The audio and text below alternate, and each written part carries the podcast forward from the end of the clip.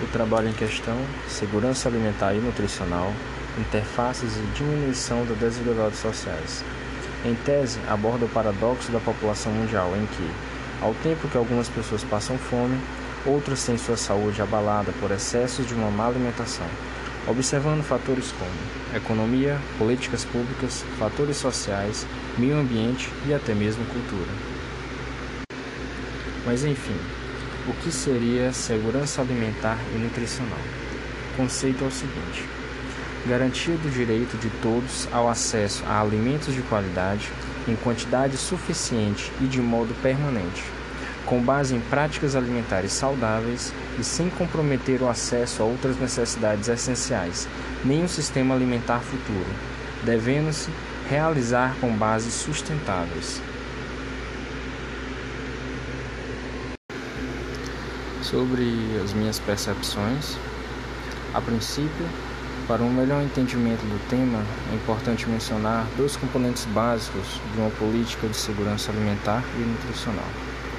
O primeiro, o componente alimentar, de fato, está relacionado com a disponibilidade, produção, comercialização e acesso ao alimento. Aqui refere-se de fato ao simples acesso ao alimento em vista que a fome ainda é um problema atual, por questões financeiras ou até mesmo de disponibilidade do alimento em alguns lugares do mundo. Por segundo, temos o componente nutricional, tratando da quantidade e da qualidade do alimento ingerido, sendo que, diante das mudanças socioeconômicas, os indivíduos têm passado cada vez mais tempo fora de casa e com muito mais a fazeres. Logicamente, tendo bem menos tempo para dar atenção à sua alimentação. Segundo o professor da Unicamp, Walter Bellick, o conceito de segurança alimentar surgiu após a Segunda Guerra, vista a incapacidade da Europa devastada produzir seu próprio alimento, e surgiu levando em conta três aspectos principais. Dentre estes aspectos, é importante avaliar a quantidade dos alimentos precisam ser o suficiente ou necessário para que os indivíduos e as pessoas não passem fome.